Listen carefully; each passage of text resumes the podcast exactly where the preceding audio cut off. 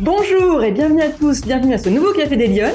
Bonjour Marie. Bonjour, merci de m'accueillir. Je suis invitée euh, ce matin par Marie de Coligny. Marie, vous avez créé une start-up qui s'appelle Circle. Ouais. Vous créez des, des jardinières qui sont à la fois composteurs. Tout à fait. C'est ça, l'idée c'est quoi? C'est de transformer euh, l'écologie, la ville euh, de manière positive? Ouais, en fait, le, le concept de base, c'est de se dire qu'aujourd'hui, vous triez votre verre, votre plastique. Euh, à partir du 1er janvier 2024, euh, bah, j'ai une bonne nouvelle à vous annoncer, ça va être obligatoire de trier aussi ces épluchures, ces biodéchets. Et sauf que là-dessus, vous avez vraiment la faculté euh, de faire quelque chose de beau, puisque en fait, vos biodéchets, vous pouvez les transformer tout seul à la maison en terreau, et donc nourrir vos plantes, tout simplement. D'où votre idée euh, de, de, créer ces, euh, ces jolies euh, jardinières. En tous les cas, elles ont, elles ont beaucoup d'allure. Hein, c'est un peu la spécificité de votre produit. C'était important pour vous de faire du, de faire de l'esthétique. Ouais, parce que en fait aujourd'hui, euh, on dit toute la journée à nos enfants que euh, ils doivent sauver la planète, l'humanité, etc., le dérèglement climatique. On entend bah, ça toute la journée. Beaucoup de pression, ouais. Ouais, beaucoup de pression. Et moi, nous, on est convaincus avec mon associé Charles euh, dans une écologie positive. C'est-à-dire que si on veut qu'il y ait des changements d'habitude, il faut que ça passe par des objets beaux qu'on a envie de mettre chez soi euh, et pas par une énième poubelle en plastique, tout simplement. Alors Marie, euh, du coup, euh, première question un peu officielle, traditionnelle de l'émission, est-ce que vous êtes une femme engagée? Et ça, et ça veut dire quoi pour vous être une femme engagée? Hum, Je pense que hum, dans cette notion d'engagement, euh, il y a déjà cette idée de, de faire, euh, d'agir. Donc c'est au-delà de, de, la communication. On a tous des sujets qui nous tiennent à cœur, mais au-delà de la communication, c'est vraiment de passer au stade de l'action. Euh, je crois qu'il y a même une sorte de contrat moral euh, qu'on peut euh, se faire, bah, soit envers soi-même, soit envers la société, soit envers un contexte. Par ouais. exemple, moi, c'est par rapport au, au, au changement climatique. donc oui, je pense être une femme engagée. je pense que c'est avoir des convictions, parfois savoir renoncer aussi à certaines choses. On dit souvent, bah, renoncer, c'est choisir aussi. On parle aujourd'hui beaucoup de liberté. Euh, moi, je crois dans une liberté qui est euh, réfléchie, euh, c'est-à-dire où on n'est pas juste centré sur sa propre personne, mais on pense aussi un petit peu à ce qui se passe autour de nous. Et, et donc, il n'y a plus qu'à. En fait, faut y aller. C'est vraiment cette notion, je pense, d'action et de et de, de contrat un peu qu'on a envers soi-même et puis surtout envers les générations futures, parce que concrètement, le sujet qu'on porte, nous, avec Circle, c'est euh, c'est pas le sujet de, de toi, de moi, euh, mais c'est bien celui de nos enfants et même à l'échelle mondiale en fait de, de populations euh, qui sont encore plus défavorisées que nous. Alors cet engagement, euh, tu vas nous raconter un petit peu ton parcours, mais il, a il a eu des étapes euh, puisque tu as eu une reconversion de carrière euh, à la base. Tu vas nous expliquer tout à l'heure. Euh, mais finalement, euh, moi ce que je voudrais savoir, c'est petite, tu rêvais à quoi? Tu voulais tu voulais être la reine des composteurs petite? Euh, voilà, la reine du jardinage, tu faisais quoi? Ou, ou, finalement non, tu avais d'autres d'autres rêves, euh, d'autres aspirations? Non, je crois que j'ai j'ai toujours eu la chance en fait de passer mes week-ends euh, en Normandie chez mes grands-parents. Je me rappelle très bien de jardiner, euh, m'occuper des haricots avec ma grand-mère. Euh, euh ma mère, elle jardinait beaucoup aussi, et puis elle, elle, elle est spécialiste de manuscrits anciens, donc elle m'a montré aussi beaucoup les livres de botanique. Euh, donc les livres de botanique, par essence, sont des livres pédagogiques hein, où on apprend le fonctionnement des plantes. Euh, et puis surtout, je crois que j'ai toujours été très sensible à la nature euh, parce que je la trouve belle. Euh, mon grand-père, il répétait tout le temps cette phrase. Euh, il nous a quittés il y a trois semaines. Hein, que c'est beau. posez votre téléphone, posez votre ordinateur et regardez ce qui se passe autour de vous. Donc je pense que fondamentalement, c'est ce qui me fait du bien. Au-delà de l'engagement et de la mission, c'est euh, aussi faire des choses dans la vie qui nous font du bien. Euh, par exemple, le jardinage, c'est la troisième activité préférée des seniors et c'est un vrai pouvoir en termes de bien-être physique, en termes de bien-être moral, psychologique. Donc, je crois que dans la vie, bah, il faut vraiment aller chercher des choses qui nous font du bien et qui nous permettent de garder l'optimisme. Mais alors, tout poser et, et, et changer complètement de secteur d'activité, euh, se lancer dans une dans une startup. Alors je sais que c'est très à la mode, il y a beaucoup de gens qui lancent des startups, ça a l'air toujours génial, hyper euh, hyper glamour sur le papier, mais enfin il n'en demeure pas moins que c'est c'est pas évident. Euh, est-ce que c'est quelque chose qui a été simple pour toi? Est-ce que est-ce que c'est facile euh, de, de de tout changer, de se dire, allez, je pars sur quelque chose qui est plus en phase peut-être avec ce que j'ai envie vraiment de faire? Ah, Facile, difficile, je, je sais pas. C'est challenging, ça c'est évident. Euh, surtout euh, quand on est comme moi, euh, d'être hyper transparente. Moi, j'ai mes deux enfants euh, une semaine sur deux, donc je, il y a des vrais choix de vie à faire quand on est une femme entrepreneur. tout d'un coup, on se retrouve. Moi, j'ai un parcours dans la banque et la finance, donc très clairement, j'avais des, des, salaires qui étaient plutôt confortables. Et, et tout lâcher pour d'un coup bah, tout mettre sur la table, hein, jusqu'à potentiellement même son assurance vie. Euh, parce qu'on croit vraiment euh, dans son projet. Non, c'est pas facile. Euh, mais en revanche, ça fait du sens et donc ça fait que le matin, quand on se lève, et eh ben, on se regarde dans le miroir et, et on se sent bien. Euh, donc, euh, et puis, euh, et puis, je crois qu'il y a, comme tu le dis, ça fonctionne par étapes. moi, la première étape, quand j'ai envie de faire quelque chose, en général, je communique dessus. donc, il y a deux ans, après euh, avoir donc un parcours crédit agricole, euh, après on en parlera peut-être après, mais diriger un accélérateur de start-up.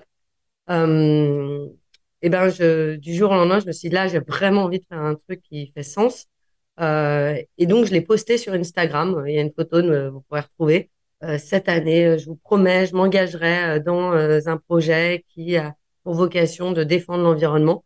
Et en fait, en écrivant ça, en le disant à l'ensemble de mon réseau, ah, j'avais plus ça le choix. engagé. Voilà.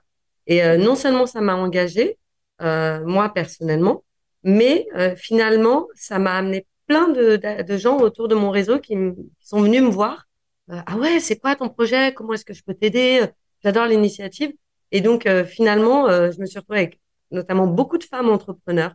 à Lyon, je peux pas toutes les citer, mais comme Olivia Cuir ou Émilie Le Goff, qui m'ont vraiment pris sous leur aile, qui m'ont aidé euh, à passer de la simple idée euh, au design, euh, au développement de la technologie. et donc voilà, donc j'ai pas avancé toute seule en fait. Oui, donc ça, tout ça, tu l'as vraiment vécu. C'est pas parce que on parle beaucoup de sororité, on parle beaucoup de la des femmes entre elles mm. lorsqu'elles sont solidaires. Toi, tu l'as expérimenté. C'est pas juste un mot. Ça, ça existe. Ah, ouais, non, mais non seulement ça existe. En revanche, c'est comme tout. C'est-à-dire que j'ai fait pas mal de business expédition au Silicon Valley et là-bas, on dit, euh, tu peux avoir le meilleur réseau du monde euh, si tu n'y crées pas de la valeur, si tu n'apportes rien, à un moment, euh, on va te mettre de côté et c'est mmh. normal. Mmh. Euh, donc, je crois que parfois, dans, dans, on parle de réseau, les lions c'en est un d'ailleurs, il n'y a pas forcément besoin de concrétiser une action tout de suite. Il faut juste bien connaître les gens du réseau euh, donc, euh, aller euh, les rencontrer, savoir qui ils sont, pas forcément tout de suite vendre son produit en disant bah voilà moi ce que je fais. Est-ce que faut s'intéresser aux autres. Ouais, mm. je crois que c'est vraiment la première étape, savoir qui ils sont et quelle est la valeur potentiellement qu'un jour ils pourront apporter euh, à ton projet. Et mais c'est comme une entreprise qui fait son diagnostic stratégique. Tu vas pas aller une startup, elle va pas aller collaborer avec un grand groupe juste comme ça. Non, il mm. faut savoir quels sont les enjeux stratégiques du grand groupe pour savoir si la solution que tu apportes peut y répondre. Là, c'est exactement pareil. Et donc, la première étape, c'est de s'intéresser aux autres, je crois. Euh, et puis peut-être que c'est dans trois ans, dans cinq ans, dans dix ans que ça va aboutir à une collaboration. Euh, mais il faut savoir être patient. Et, et, quand même, un tout petit conseil, moi je sais que je note tout. Je suis un véritable poisson rouge. Euh, et sur chacune de mes rencontres, euh, bah, alors j'utilise le, logiciel Trello. Et euh, bah, typiquement, toi Alexandra, la première fois qu'on s'est rencontrés, j'ai fait une carte sous Trello où j'ai tout rédigé ce qu'on s'était dit. Et peut-être que dans cinq ans, vais retaper Alexandra Caraz et euh, parce que je vais avoir quelle que soit la raison et j'aurai tout l'historique de ce que tu m'avais déjà raconté. D'accord. Ok, donc c'était ta petite tips du jour pour euh, pour constituer son réseau. Ouais, carrément. Alors du coup, petite, déjà la main verte, si je si je résume, en tout cas une appétence pour la nature. Et alors tu grandis et tu te diriges vers quoi? Parce que avant d'arriver à Circle, il y, a, il y a eu déjà un morceau de parcours intéressant. Ouais, bah, je pense de toutes les façons, euh, quand, quand j'étais jeune, euh, euh, les métiers dans l'agriculture, euh, c'était pas forcément ceux euh, sur lesquels on voulait, vrai. on voulait aller. je pense qu'on honnêtement, dans, dans, la classe, t'as personne qui levait la main en disant je veux être agriculteur. Non, malheureusement, non. Euh, donc ça, voilà, non. Euh, J'étais comme toutes les petites filles, hein, je voulais être danseuse ou je sais plus quoi. Non, journaliste. Et, euh, et il se trouve que moi, je suis fille d'entrepreneur, euh, et petite fille d'entrepreneur aussi. Euh, et j'ai toujours adoré euh, ce challenge, euh, cette idée de la création. et au-delà du stade de la création, de pouvoir faire durer un projet. et donc, donc tu n'avais pas de frein par rapport à ce secteur déjà? Non, moi je me souviens, il y a des années où euh, tout allait bien avec mon père et euh, où on partait en Martinique. On était six enfants. Hein, ouais. et puis il y a d'autres années où on allait chez Métro et on achetait des pâtes et des tablettes de chocolat. Et bah, c'est pas grave en fait. Mm. Euh, l'idée, euh, l'idée en revanche, c'est de, on était tellement heureux. Mm. Que, voilà. Et donc c'est vrai que ça, ça m'a toujours stimulé l'entrepreneuriat. Donc j'ai fait un, un, parcours assez classique, hein, classe préparatoire, école de commerce. Je me suis spécialisée en entrepreneuriat et, corporate finance. D'accord. Euh, et euh, j'ai rejoint très rapidement la banque, en fait, parce qu'aujourd'hui, on parle beaucoup des business angels, des fonds d'investissement. Euh, mais quand je suis sortie d'école, euh, c'était euh, les banques qui prêtaient aux entrepreneurs. Et, et j'ai commencé ma carrière, voilà, en, en gérant des opérations qu'on appelle de LBO, donc de rachat d'entreprises ah, par par des dirigeants plutôt de PME, ETI. D'accord. Euh, donc voilà, j'ai adoré ça. Euh, tu as vraiment euh, des, euh, des hommes et des femmes qui, euh, qui ont envie de changer le monde, en tout mmh. cas, ou en tout cas d'apporter des solutions innovantes et qui vont, qui prennent des risques de dingue. Hein. Je parlais tout à l'heure de l'assurance vie, mais j'ai vraiment vu des dossiers comme ça parce qu'ils y croient. Donc ça, ça m'a beaucoup stimulé. Et puis après, comme dans tout grand groupe, j'ai suivi les échelons analyse financière, euh, chargé d'affaires, grand compte, donc plutôt sur la partie commerciale. Euh, tu as pris des responsabilités?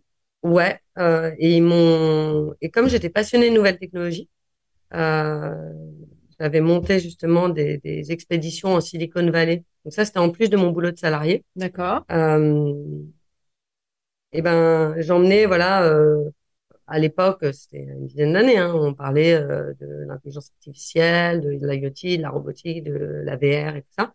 Et j'emmenais des dirigeants de boîtes françaises qui voulaient aller identifier des technologies qui pouvaient implanter sur le marché français parce que même avec le réseau de développement commercial.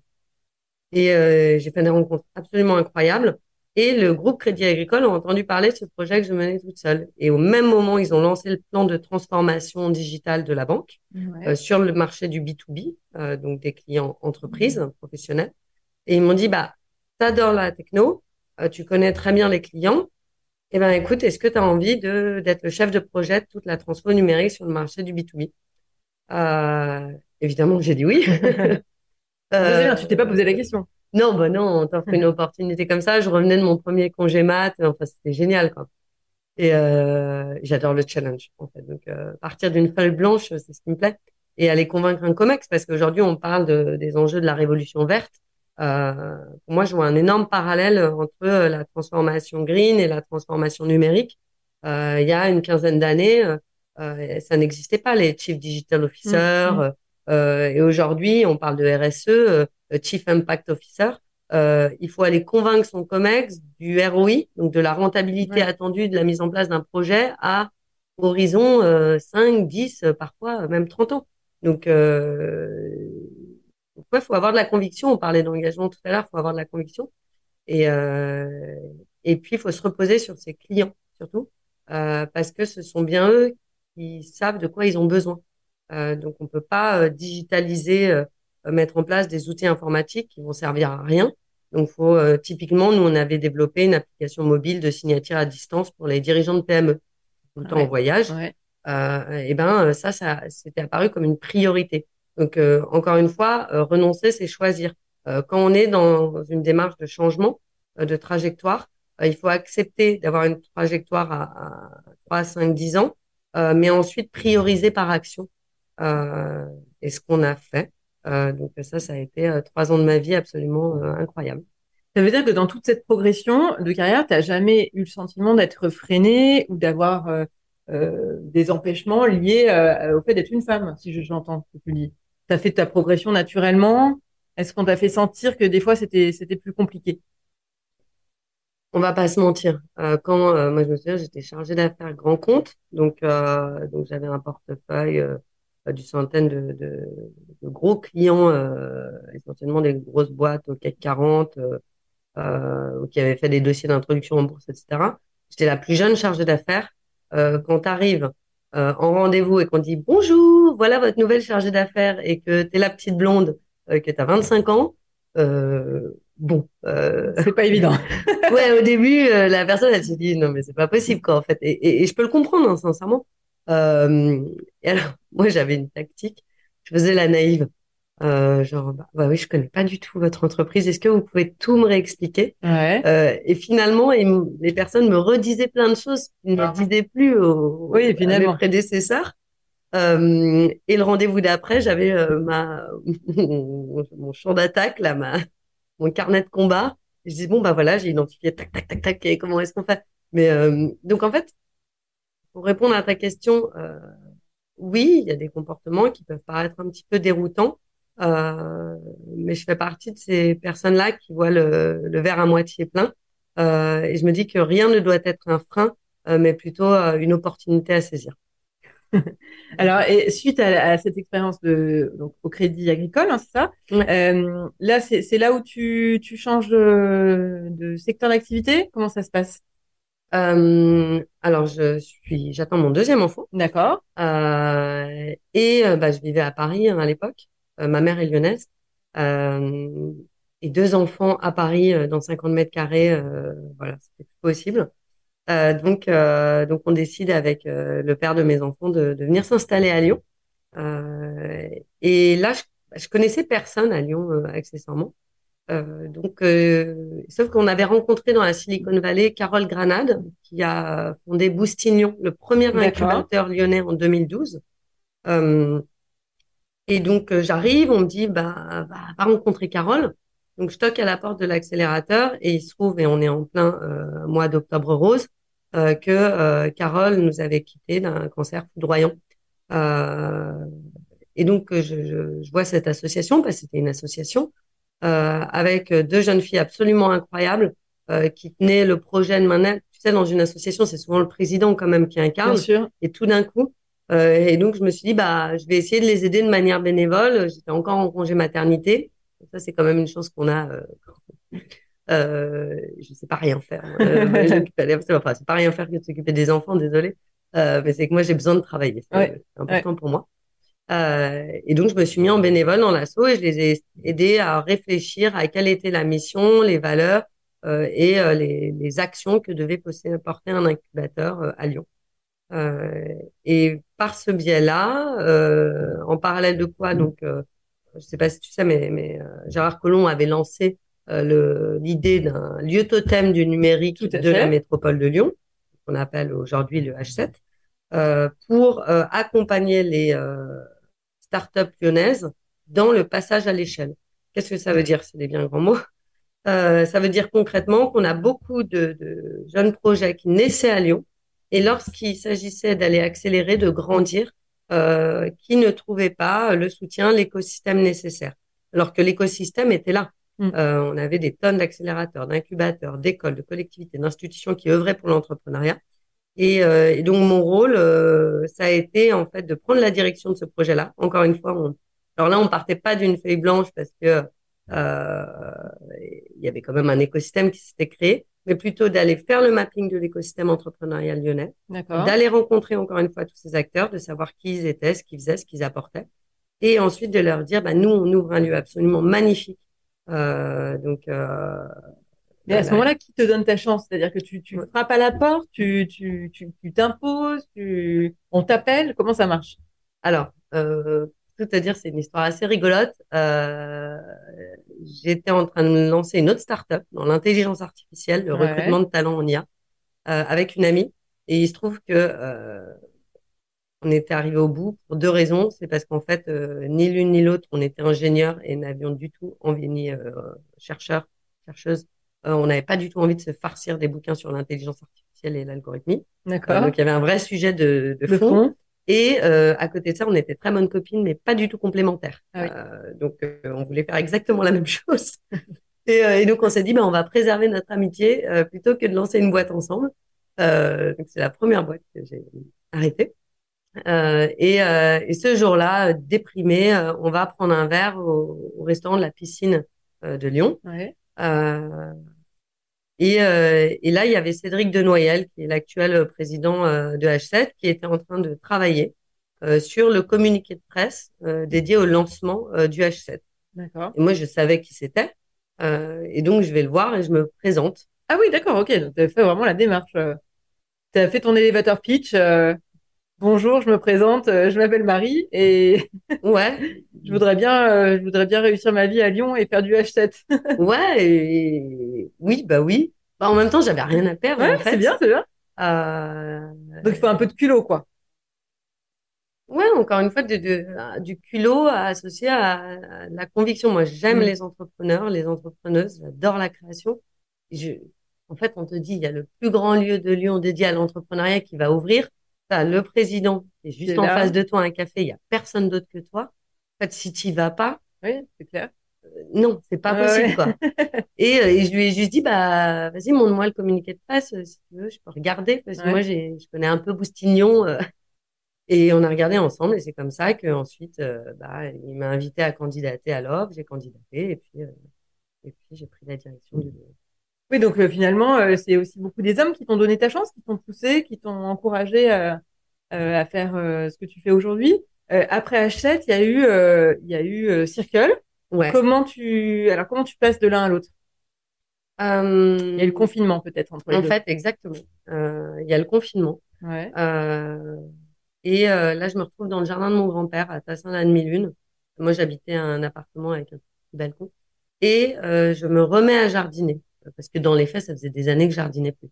Et je me remets à jardiner avec mes enfants. Et là, je me dis, mais en fait, j'adore ça. Euh, et, euh, et, surtout, euh, je reviens à ce qu'on se disait en intro, on leur dit toute la journée qu'il faut sauver la planète, mais ils savent plus à quoi ressemble un pied de courgette. Donc, il y a, il y a- il y a un sujet. Et on n'apprend pas ça dans les livres. C'est en mettant les mains Ah dans oui. la terre, c'est en faisant Mm. que on comprend. Euh, là, bah, vous le voyez, hein, c'est la fin de la saison des tomates. euh, elles sont mortes, va falloir que je les change. Mais en fait, ça, c'est en expérimentant, en testant, euh, qu'on s'en rend compte. Et, euh, et en plus, ça fait du bien, encore une fois. Donc, euh, et là, je me dis, euh, je veux faire un projet qui va permettre la végétalisation de nos villes. Parce que j'en ai ras-le-bol de lever les yeux au ciel à Lyon et de voir tous ces balcons avec les mêmes jardinières en plastique, rouges, grises et noires. Je- j'ai envie que ça change. J'ai envie quand je lève les yeux au ciel, bah, il y ait du vert qui dégouline, euh, qu'il y ait des petites fleurs qui, qui poussent, euh, que les abeilles soient là et, et que les oiseaux chantent. Et, et c'est et c'est pas naïf en fait. Mhm. Euh, c'est nous qui avons occupé euh, le- l'espace naturel. Euh, à nous, et c'est notre responsabilité euh, de euh, remettre la nature en son sein. Donc voilà. Et, Donc, euh, donc là, c'est le concept dans ton, dans ton jardin. Ouais. Euh, et là, qu'est-ce que tu fais? Tu, tu, tu te tournes vers quoi? Vers qui? Euh, alors j'appelle, euh, je disais, c'est beaucoup d'hommes qui m'ont accompagné, c'est pas faux. Euh, j'appelle Patrick Bertrand, euh, qui est le fondateur de Allnest. Ouais. Et je lui dis euh, que j'avais rencontré donc euh, bah, quand j'étais au H7, euh, il faisait partie des VC, euh, des fonds d'investissement partenaires. Euh, et je lui dis, ben, je lui dis, bah écoute, j'ai très envie d'un projet dans l'agriculture urbaine. Est-ce que tu as des idées? Et là, il m'a donné le nom de plusieurs euh, entrepreneurs qu'il avait rencontrés qui avaient des projets. Donc j'ai été les rencontrer, par exemple Romain Jagnot de la Tige, euh, qui fait de la culture de micro-pousses dans des appartements D'accord. euh, qu'il vend à des euh, grands chefs cuisiniers. Euh, et, euh, et puis je m'étais mis des alertes sur LinkedIn aussi, euh, en lien de ville verte, agriculture urbaine, etc. et sur Google. Et là, il y a un article, je crois, du Progrès, euh, où je vois une photo de Charles avec son potager composteur euh, dans un site expérimental euh, à Villeurbanne. Euh, ni une si deux. Sur LinkedIn, je lui envoie un message. Euh, Salut, je m'appelle Marie. Euh, Est-ce que je peux venir visiter ta ferme test? Euh, Il me dit bah ouais, carrément. Euh, et là, j'arrive donc deux jours plus tard. Euh, il me présente tout son projet de potager composteur qu'il avait installé en pied d'immeuble, donc plutôt dans une logique de, euh, de, de collaborer avec des bailleurs sociaux euh, pour justement parce que une salade aujourd'hui à acheter ça coûte 2 euros. Mm, mm. Euh, nous un plan de salade ça coûte 15 centimes d'euros et tu peux la faire repousser cinq fois quand tu Mm. coupes le trognon. Euh, donc tu peux vraiment donner accès à de l'alimentation euh, par le bah, par le fait de cultiver toi-même tes euh, fruits et tes légumes. Donc j'adorais le projet, le sens, euh, sauf que je lui dis bah alors c'est canon, euh, c'est hyper utile, euh, sauf que c'est très moche. C'était des gros bidons en plastique qui récupéraient de l'industrie agroalimentaire, de Bigard, les steaks hachés, et qui faisaient tout à la main. Et j'ai dit, bon, j'adore, mais par contre, moi, j'ai besoin de, de, beau, euh, et surtout que ce soit aussi beau que la nature. Et donc là, euh, on s'est mis à travailler ensemble. On a mis quand même deux mois à faire notre pack d'associés. D'accord. Euh, Charles, il est plus jeune que moi, hein, il a Ouais. 10 ans de moins que moi. Euh, et je voulais pas me planter comme la dernière fois. Ouais. Euh, je crois qu'on a le droit de faire des erreurs euh, quand on est entrepreneur, mais faut pas reproduire deux fois la même. Ouais. Essayer. Euh, il y en a déjà suffisamment des nouvelles qu'on peut faire, donc euh, voilà. Et, euh, et, et comme avec ma très bonne amie, euh, bah, on s'était planté. euh, Là, je m'étais dit non, je back le pack d'associés. Euh, mais backer le pack d'associés, ça veut dire quoi concrètement? Ça veut dire apprendre à connaître la personne Ouais. avec laquelle tu vas travailler euh, et poser des questions de tous les jours. Comment tu vois ta vie dans deux ans? Toi, c'est quoi ton équilibre dans la vie? Et puis de là va découler un document euh, juridique et légal. D'accord. Euh, ok. Mais euh, Ah oui, on formalise, on formalise cet accompagnement vraiment dans les dans les détails. ouais, vraiment, c'est de la connaissance de la personne, c'est de l'humain. Ouais, ouais. Il y a Sylvain Tillon, qui est un entrepreneur lyonnais, qui a monté Tilki, qui a fait un très bon bouquin là-dessus que je recommande, qui s'appelle Qui veut être mon associé, je crois. Ou non, pardon, excuse-moi Sylvain. Je vous retrouverai, je vous le mettrai en commentaire. Euh, mais en tout cas, qui m'a vraiment beaucoup aidé parce que c'est les questions de base. Et, euh, et une fois qu'on avait signé le pacte d'associés, euh, évidemment, quand même, on commençait à travailler un peu ensemble. Mais là, une fois que ça c'était fait, et, et, aujo- et un pacte d'associés, c'est pas fait pour être immuable. Euh, Oui, on a le droit de changer des on choses. a le droit de changer. Bah, typiquement, Charles, il vient d'avoir un enfant. Ouais. Bah, ses contraintes, son équilibre vont pas être le même que quand il était un jeune de 28 ans. Euh, voilà. Célibataire et sans enfant. Exactement. ouais, ouais. Et, euh, et donc, on en rediscute tous les ans, ou quand il y a des moments importants dans la vie, euh, et on peut le réajuster. Et, et alors là, avec un petit peu de recul, concrètement, ça a été. Est-ce que c'est facile d'être pour une femme de se lancer dans ce genre d'aventure? Est-ce que tu as l'impression que c'est plus difficile que qu'un homme, ou est-ce que finalement c'est l'aventure d'entrepreneur qui est difficile? Non, je, alors, encore une fois, je- j'utilise pas les mots euh, difficiles parce que euh, parce que déjà, enfin, ça, ça donne un côté, euh, je sais pas, négatif. Moi, j'aime toujours voir les choses avec euh, les choses avec optimisme. Euh, par contre, c'est challenging. Ouais, il y a beaucoup de challenges. Euh, Il y a, y a qu'à regarder les chiffres. hein. Euh, c'est marrant. Bah, on en a pas parlé, mais j'a- j'avais apporté ce bouquin parce que c'est c'est mon premier boss euh, Ouais. qui s'appelle Gérard Barriet, donc mon premier boss en corporate finance, qui me l'avait offert à la fin de mon de mon premier job. Et euh, dans ce livre-là, c'est euh, donc euh, des histoires extraordinaires d'entrepreneurs. Ouais. Euh, et il se trouve que sur euh, 50 histoires, je crois, il y a qu'une femme euh, qui s'appelle Pauline Dorgeval, qui est la fondatrice de Mille et une. Et sauf qu'il y a euh, donc maintenant euh, 18 ans, euh, Gérald m'avait signé la préface, je vous la lis. Euh, Marie, un jour peut-être vous serez à côté de Pauline Dorgeval, bien seule pour le moment, pour rencontre- raconter l'histoire de la SAS Marie and Company ou de Marie and Marie Incy avec LCL euh, au capital ou au mieux Barclays. Mais donc tout ça pour dire que ce bouquin-là, voilà, il y a, y a une vingtaine d'années, euh, les femmes étaient très peu représentées dans l'entrepreneuriat féminin. Aujourd'hui, je l'ai pas encore lu, euh, mais je sais qu'il y a celui de, de Elodie Andrio qui sort, euh, qui s'appelle Patronne, euh, qui a été interviewé 52 femmes euh, entrepreneurs. Je crois que c'est hyper important de communiquer. On parlait d'action, mais la communication, elle est hyper importante parce que ces femmes qui y arrivent, qui avancent, ce sont des modèles. Euh, alors j'ai que j'ai que j'ai fait deux garçons, Euh, mais euh, mais si j'avais une petite fille, voilà, je serais ravie qu'elle ait des, des sources d'inspiration. Euh, et, euh, et donc voilà, donc lisez des histoires de femmes entrepreneurs. Moi, j'ai toujours lu euh, des bouquins d'entrepreneurs, et en lisant, on se dit, ils te racontent tous les difficultés qu'ils ont rencontrées. Et, et en fait, tu te dis bon, franchement, s'ils ont réussi à vivre un trou de trésorerie à 450 000 euros euh, euh, et qu'ils ont trouvé une solution en deux jours, euh, c'est possible en fait. Mm, Donc mm. c'est possible.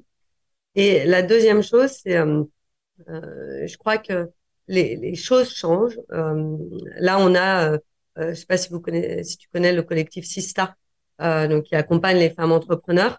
Euh, donc euh, aujourd'hui, on a un vrai sujet sur le financement des startups. Ouais. Euh, il y a, euh, je crois, 88% euh, des levées de fonds euh, qui ont été réalisées par des startups euh, uniquement mascu- masculines. Euh, donc oui, sur le financement, on a un vrai sujet. Euh, et il y a des initiatives comme Sista qui montent avec euh, 50 Partners euh, des fonds euh, pour accompagner euh, en précide euh, des euh, jeunes femmes comme moi qui euh, ont des projets d'entrepreneuriat et, et qui ont bien sûr envie de, un petit peu de changer le monde. Donc voilà. Donc allez chercher, ça existe. Euh, faut se donner les moyens, faut aller regarder ce qui se passe. Voilà, là on a une bonne petite liste de recommandations que vous avez fait tout au long de l'émission. Et Marie, je vais quand même te poser la dernière question de l'émission. Si tu avais une baguette magique, toi, quelles mesures tu prendrais pour que les femmes, elles s'engagent plus dans le débat public, dans leur profession ou à titre personnel, etc. Est-ce que tu est-ce que tu as une idée? Ouais. Ah bah ouais, c'est pour moi c'est une évidence. Euh, et on en parlait d'ailleurs au déjeuner euh, la semaine dernière avec les Lyonnes euh, où euh, est intervenue la philosophe.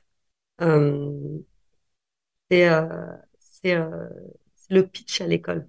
Ouais. En fait, il faut. je crois que si on veut changer, ça va pas. Tout passe par l'éducation. Mm. Euh, et aujourd'hui, il faut donner la parole aux jeunes filles en classe, euh, leur apprendre à s'exprimer. Euh, on parle beaucoup de cours de média training aujourd'hui.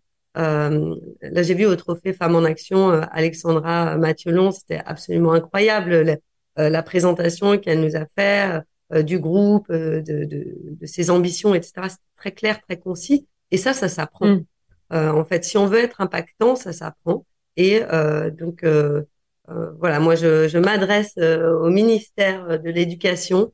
Je crois que les cours de pitch à l'école devraient être obligatoires pour apprendre à se présenter soi-même et à présenter bah, justement les engagements qu'on porte dans la vie. Bah, écoutez, très bien, merci Marie. On va l'inscrire surtout dans le livre blanc des Lyon de, de l'année prochaine. Merci beaucoup de nous avoir reçus avec euh, avec ton beau circle à la maison. à la maison, je crois que tu es en pleine levée de fonds en plus cette semaine, donc c'est un peu c'est un peu euh, tendu. Euh, merci beaucoup, j'espère que ça vous a, vous a plu et que vous aurez pris plein de petites notes. Alors peut-être dans le Trello, euh, on a noté dans les bonnes idées, parmi les bonnes idées euh, de Marie. En tous les cas, je vous souhaite une bonne semaine et je vous dis à la semaine prochaine pour un nouveau Café des. Bonne semaine à tous.